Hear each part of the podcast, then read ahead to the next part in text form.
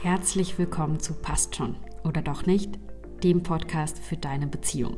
Ich bin dein Host Chiara und ganz egal, ob du gerade am Anfang einer Beziehung stehst, dich in einer langjährigen Partnerschaft befindest oder dich einfach nur persönlich weiterentwickeln möchtest. Im Passt schon Podcast teile ich mit dir Erkenntnisse, Erfahrungen aus der Praxis als Beziehungscoach und bewährte Strategien. Die werden dir dabei helfen, Herausforderungen zu meistern, die Beziehungen ebenso mit sich bringen. Dabei schauen wir uns Themen an wie effektive Kommunikation, Konfliktlösung, Intimität, Selbstliebe und noch viel mehr. Schön, dass du heute dabei bist. Lass uns gleich loslegen. Grüß Gott!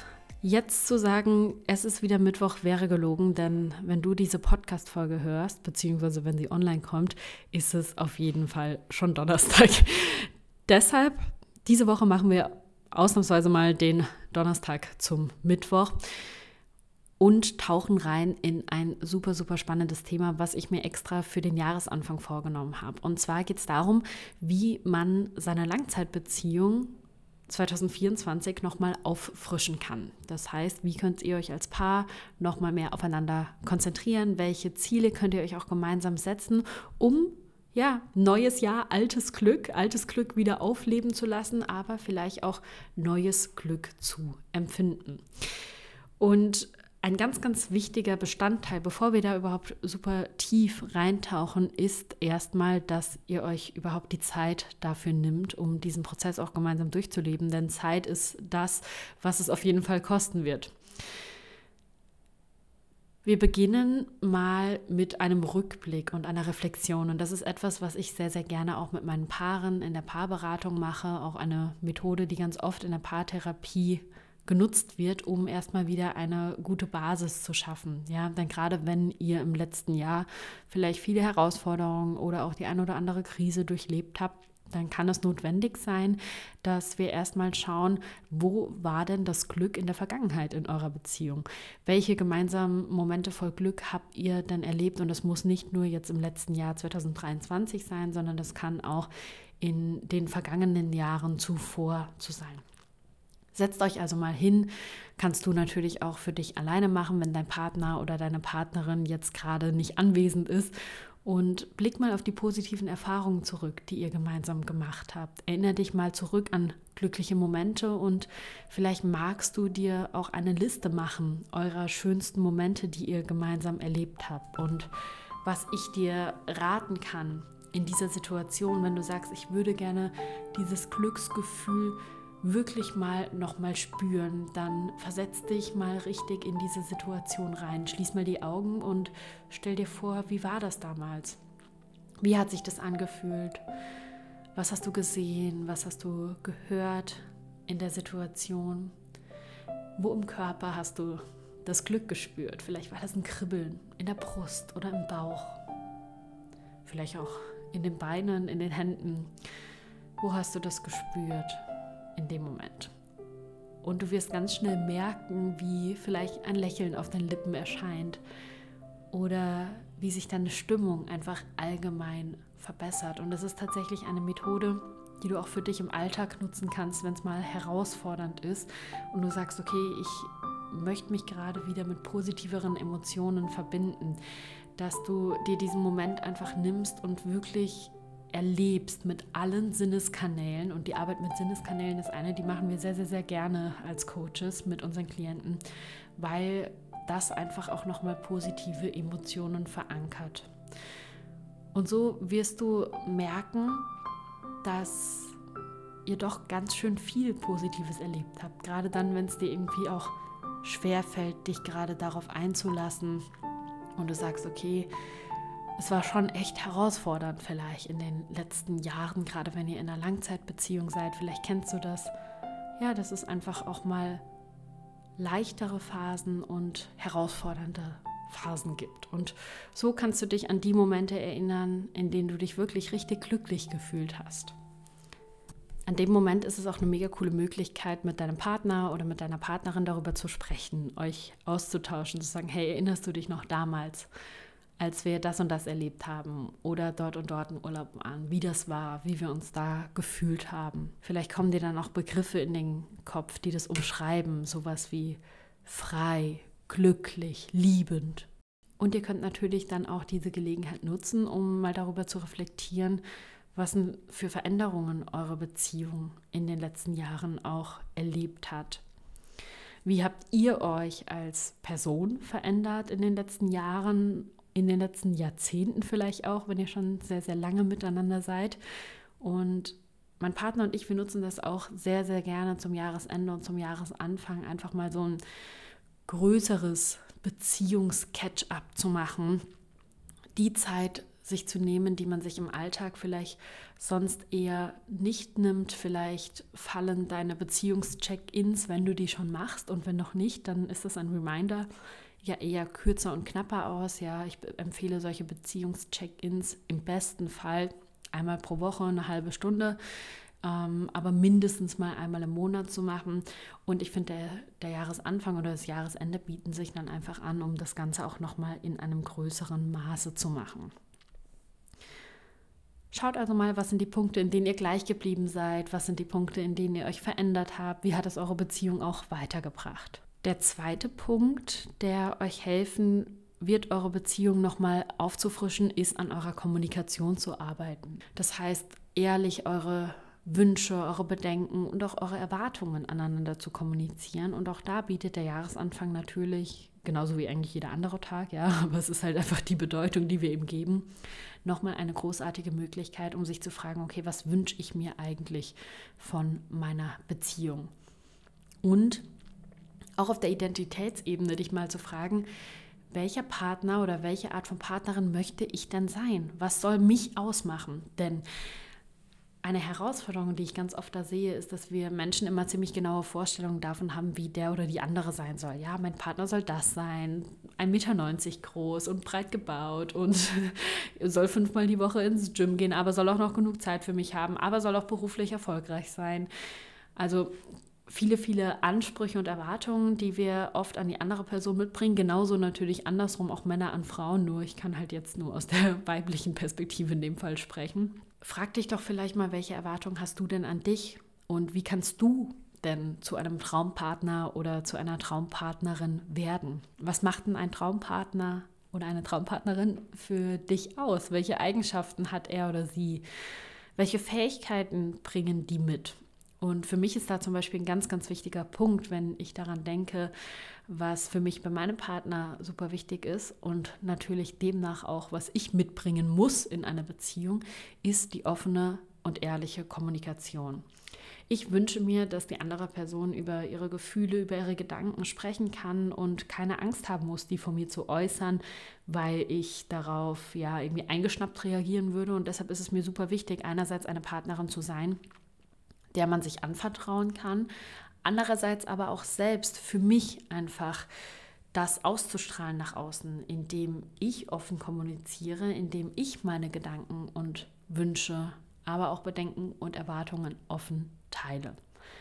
Es ist so ein bisschen dieses Walk the Talk, was ich da wirklich immer empfehle, weg von dem Leben im Außen zu kommen, zu was müssen die anderen tun, damit ich mich gut fühle, hinzu, was kann ich selbst tun, um meine Beziehung positiv zu beeinflussen. Ein wichtiger Teil neben der Kommunikation ist auch einfach, wenn es darum geht, nochmal mehr Glücksmomente zu erfahren, dass ihr euch wirklich Zeit füreinander einräumt und nicht nur Zeit in der ihr beide zu Hause seid, jeder in einem Zimmer und ich weiß nicht, arbeitet oder am Handy spielt oder sonstiges, sondern wirklich Qualitätszeit gemeinsam zu verbringen.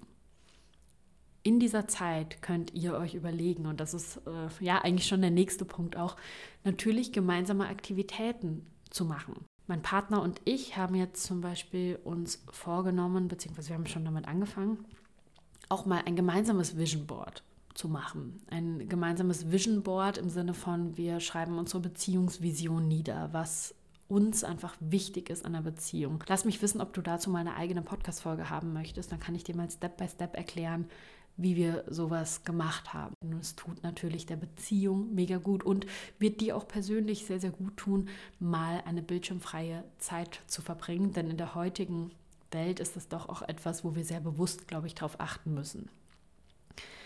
Was können auch solche kleinen Abenteuer im Alltag sein, die man da erlebt? Ja, neben dem, was ich jetzt eh schon gesagt habe, aber vielleicht auch zu sagen, okay, lass uns mal gemeinsam eine Challenge machen. Jeden Monat plant einer ein Date für die andere Person. Das heißt, du müsstest sechsmal im Jahr ein Date planen für deinen Partner oder deine Partnerin. Ich finde, das ist noch überschaubar und das kann man gut umsetzen. Viele Paare kommen zu mir ins Coaching und machen sich dann selbst so einen Druck und sagen, ja, wir müssen einmal pro Woche da hier Date Night machen und aber schon beim Gedanken daran sind wir gestresst und ich bin da immer der Meinung, weniger ist mehr, lieber weniger Zeit, aber dafür qualitativ einfach hochwertiger.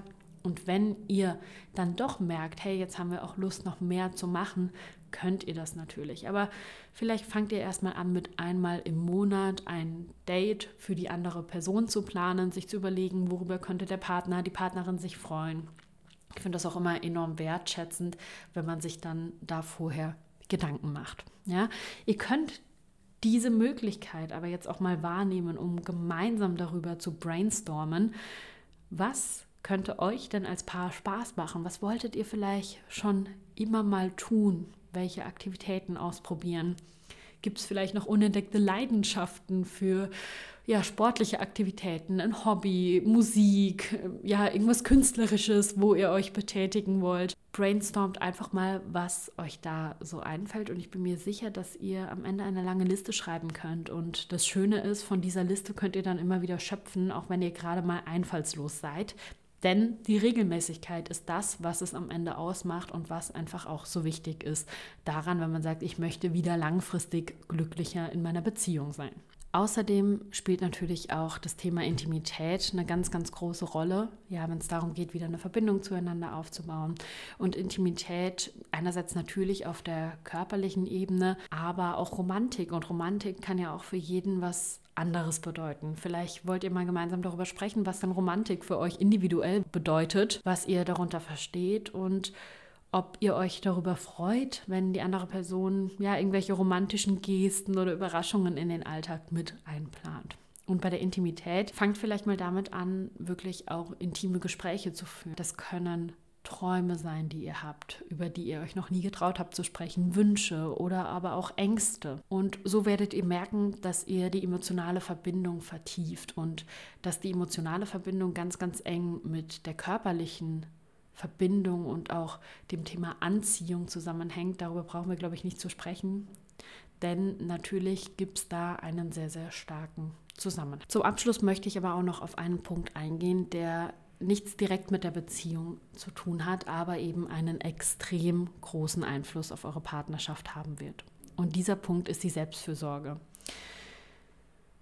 Wenn du langfristig eine glücklichere Beziehung in Klammern wieder möchtest, dann ist es einfach notwendig und sehr, sehr wichtig, dass du hier und heute anfängst, dich auch um dein eigenes Wohlbefinden zu kümmern und das nicht zu vernachlässigen. Denn das ist ein Punkt, der oft nicht als erstes auf der Agenda erscheint, wenn man daran denkt, seine Beziehung zu verbessern oder zu sagen, okay, ich möchte wieder glücklicher und erfüllter sein. Schau mal, wie viel davon vielleicht auch mit dir persönlich anfängt. Was kannst du in deiner individuellen Weiterentwicklung tun und wie kannst du persönlich in der Beziehung und auch durch die Beziehung wachsen? Und das könnt ihr natürlich auch gemeinsam miteinander besprechen. Was kann denn dein Partner dafür tun oder wie kann er dich unterstützen oder wie kann deine Partnerin dich dabei unterstützen, persönlich auch deine Ziele zu erreichen? Seien das körperliche Ziele, seien das Ziele in Sachen Selbstverwirklichung, wieder regelmäßig einem Hobby nachzugehen. Das können Ernährungsziele sein.